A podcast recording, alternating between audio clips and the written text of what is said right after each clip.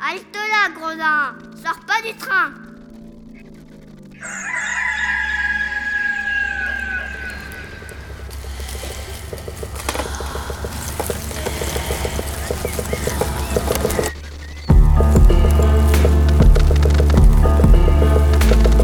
Dès ma plus tendre Plus on est jeunesse, malheureux, plus on souffre. Il faut plaindre les affligés.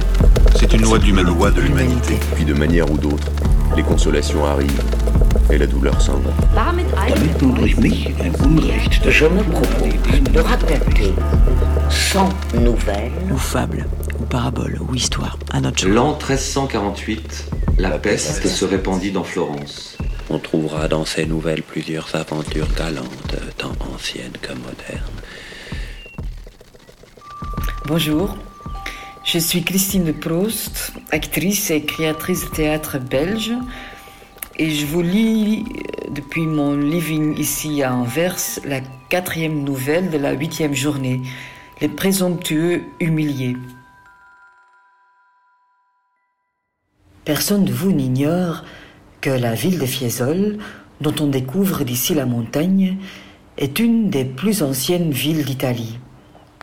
Quoiqu'elle n'offre aujourd'hui presque que des ruines, il n'est pas moins vrai qu'elle fut autrefois très grande, très peuplée, et que l'évêché qu'il y a encore est de temps immémorial. Or, auprès de l'église cathédrale de cette ville demeurait il y a quelques années la veuve d'un gentilhomme.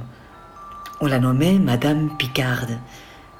Comme elle n'était pas riche, elle faisait son séjour ordinaire à la ville, dans une petite maison qui lui appartenait, et qu'elle partageait avec deux de ses frères, estimés et chéris de tout le monde. Cette dame avait encore assez de jeunesse, de beauté et d'agrément pour faire naître des passions. Le prévôt de la cathédrale, qui la voyait fréquemment dans l'église, en devint si amoureux qu'il ne trouvait rien d'aussi charmant que cette veuve. Il ne fut pas longtemps sans lui déclarer ses sentiments qu'elle lui avait inspirés et la supplia de vouloir bien les payer d'un tendre retour. Quoique le chanoine fût déjà vieux, il n'en était ni plus raisonnable ni plus honnête. Sa présomption et son audace le rendaient insupportable auprès des femmes, et jamais homme ne fit une déclaration de si mauvaise grâce. En un mot, il avait un caractère et une figure si désagréables qu'il n'y avait pas moyen de l'aimer.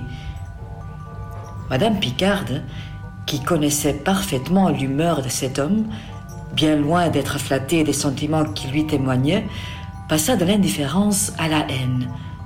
Mais comme elle avait autant de politesse que de vertu, elle crut devoir lui adoucir l'indignation qu'il venait de lui inspirer et se contenta de lui répondre qu'il ne pouvait lui savoir mauvais gré de son amitié et qu'elle lui promettait volontiers la sienne, pourvu qu'il n'eût que des intentions honnêtes. Ce qu'elle était portée à croire, puisqu'il était son père spirituel, prêtre et déjà sur l'âge, trois motifs qui devaient l'engager à être chaste et continent. D'ailleurs, ajouta-t-elle, je ne suis plus d'âge à avoir des intrigues amoureuses avec qui que ce soit. Mon état de veuve m'oblige à plus de retenue que les autres femmes, et je dois fuir tout ce qui sent la galanterie. Ainsi, trouvez bon que je m'en tienne toujours avec vous à la simple amitié. Je ne puis ni ne veux vous aimer, comme vous pourriez l'entendre, et vous m'obligerez beaucoup de ne pas m'aimer non plus, d'une manière contraire à mes principes, qui sont ceux de la religion et de l'honnêteté. Une pareille réponse ne déconcerta pas le prévôt. Il ne s'était point flatté, malgré sa grande présomption, de subjuger la veuve dans un premier entretien. Il revint plusieurs autres fois à la charge, par lettre et par ambassade, et même de vive voix, quand il pouvait la rencontrer à l'église ou quelque autre part. Tant qu'à la fin, la dame, fatiguée de ses importunités, résolut de s'en débarrasser par un tour cruel, puisqu'il n'y avait pas moyen de lui faire entendre raison par l'honnêteté. Mais avant de rien entreprendre, elle crut devoir communiquer son projet à ses frères, qui l'approuvèrent, après qu'elle les eut informés de toutes les démarches du prévôt.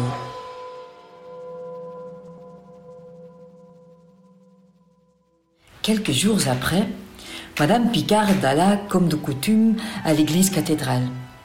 Le vieux chanoine ne l'eut pas plutôt vu qu'il se hâta de l'aborder pour lui renouveler ses importunes sollicitations.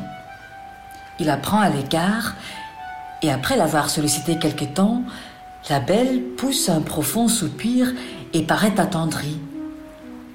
Il est bien difficile, dit-elle ensuite, qu'une citadelle qui a tous les jours de nouveaux assauts à soutenir ne se rende à la fin. C'est ce que je viens d'éprouver. Oui, vous avez vaincu ma résistance et j'ai conscience d'être à vous. Euh, je puis vous assurer, madame, reprit le chanoine au comble de la joie, que vous n'aurez pas lieu de vous en repentir. Ce qui m'étonne, c'est que vous ayez fait une si longue défense.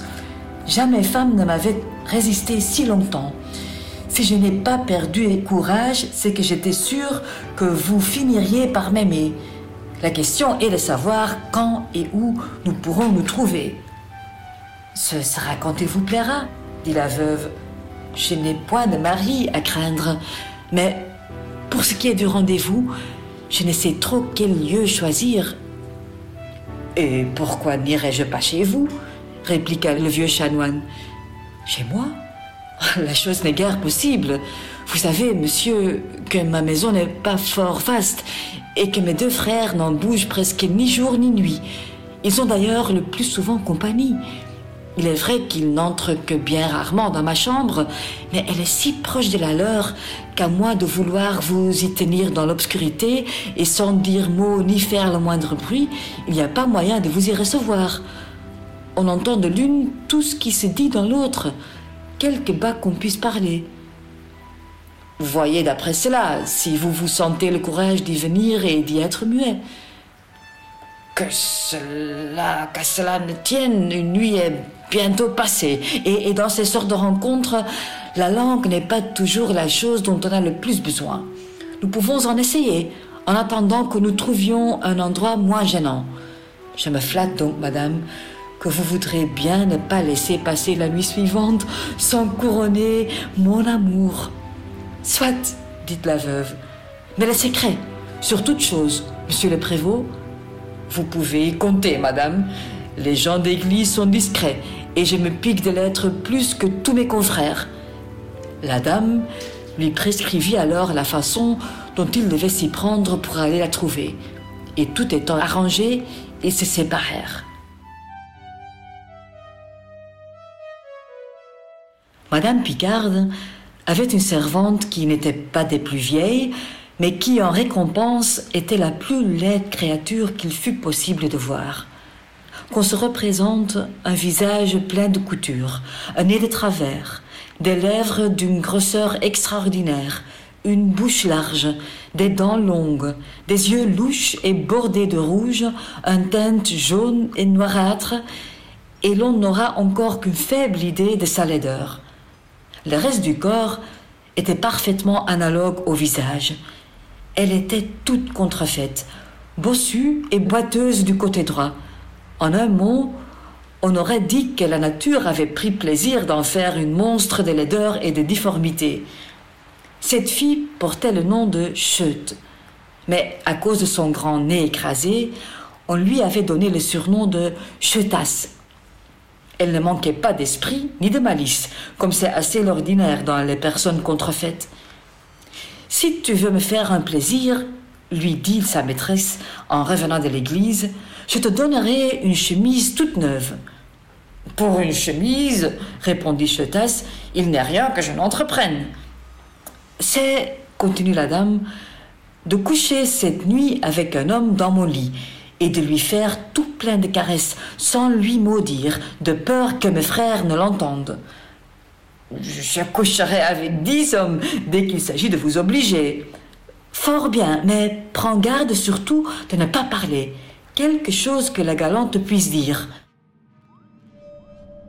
La nuit venue, et le prévôt étant entré doucement et sans lumière dans la chambre de Madame Picarde, les deux frères se mirent à parler tout haut, dans l'intention de se faire entendre du vieux galant et de l'engager par là à garder le plus grand silence.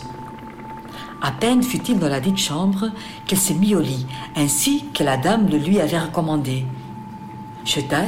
À qui sa maîtresse avait bien fait sa leçon, ne tarda pas à l'aller trouver. À peine fut-elle déshabillée que le vieux chanoine la prit dans ses bras et s'en donna autant plus qu'il n'en avait jeûné depuis longtemps. La servante profita de la méprise et se vengea du mieux qu'il lui fut possible du délassement universel, où depuis longtemps elle était réduite à cause de sa grande laideur. Pendant que ce beau couple mettait ainsi le temps à profit, sans oser se parler ni soupirer trop fort, la veuve dit à ses frères qu'ayant fait son personnage, c'était maintenant à eux à faire le leur. Là-dessus, ils sortent tout doucement de leur chambre et vont chez l'évêque, ainsi qu'ils en étaient convenus avec elle. Le hasard veut qu'ils le rencontrent en chemin, qui venait passer la soirée avec eux et boire quelques verres de leur vin frais. Les deux gentilshommes, charmés de l'heureuse rencontre, le mènent à leur maison et le conduisent au fond d'une petite cour où, à la clarté de plusieurs flambeaux, ils lui servirent de leur meilleur vin. Après avoir bu et causé quelque temps de différentes choses, le prélat voulant se retirer, l'aîné des deux frères retint et lui dit Monseigneur, puisque vous nous avez fait l'honneur de venir passer la soirée avec nous, vous nous permettrez de vous faire voir une chose que nous avons à vous montrer. Elle est singulière dans son genre. Très volontiers, répondit l'évêque. Les deux frères prennent chacun un flambeau et vont, suivis de monseigneur et de ses domestiques, à la chambre de leur sœur. Le bon prévôt, qui avait, dit-on, déjà couru plusieurs postes avec sa jolie compagne, s'était endormi de fatigue et tenait encore entre ses bras, malgré le grand chaud qu'il faisait, la guénon qu'il avait si bien festoyée. L'aîné des deux frères ouvre avec précipitation les rideaux du lit et, avançant le flambeau qu'il tenait à la main, montre le couple fortuné au prélat, qui ne peut revenir de son étonnement. On imagine aisément quelle dut être la confusion du prévôt lorsque, éveillé par le bruit, il vit son évêque et tant de personnes autour de lui. Pour cacher sa honte et son humiliation, il enfonça sa tête dans les draps priant le ciel de le tirer sain et sauf de ce mauvais pas. L'évêque lui reprocha sa turpitude et lui commandant de se montrer, il lui fit remarquer avec quelle femme il était couché. Son désespoir et sa honte redoublèrent à cette vue.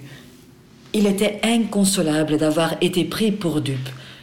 Le prélat lui ordonna de s'habiller et le renvoya chez lui, sous bonne garde, pour y commencer la pénitence du péché qu'il avait commis.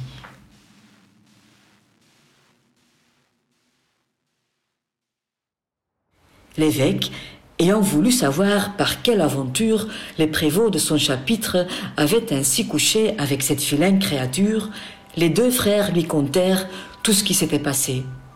Il les loua beaucoup d'avoir eu recours à cette vengeance, plutôt que de souillir leurs mains dans le sang d'un prêtre, quoiqu'indigne de vivre. Le prélat lui fit pleurer sa faute durant quarante jours, mais le dédain qu'il avait essuyé la lui fit pleurer bien plus de temps. Son aventure fut su de toute la ville. Il garda plusieurs mois sa maison et n'en sortait jamais sans que les enfants le montrassent au doigt et criassent voilà l'homme qui a couché avec Chetasse. Ce fut de cette manière que Madame Picarde se débarrassa des importunités de Monsieur le Prévôt et que sa servante gagna une chemise neuve goûta des plaisirs que sa laideur lui avait interdits depuis sa première jeunesse.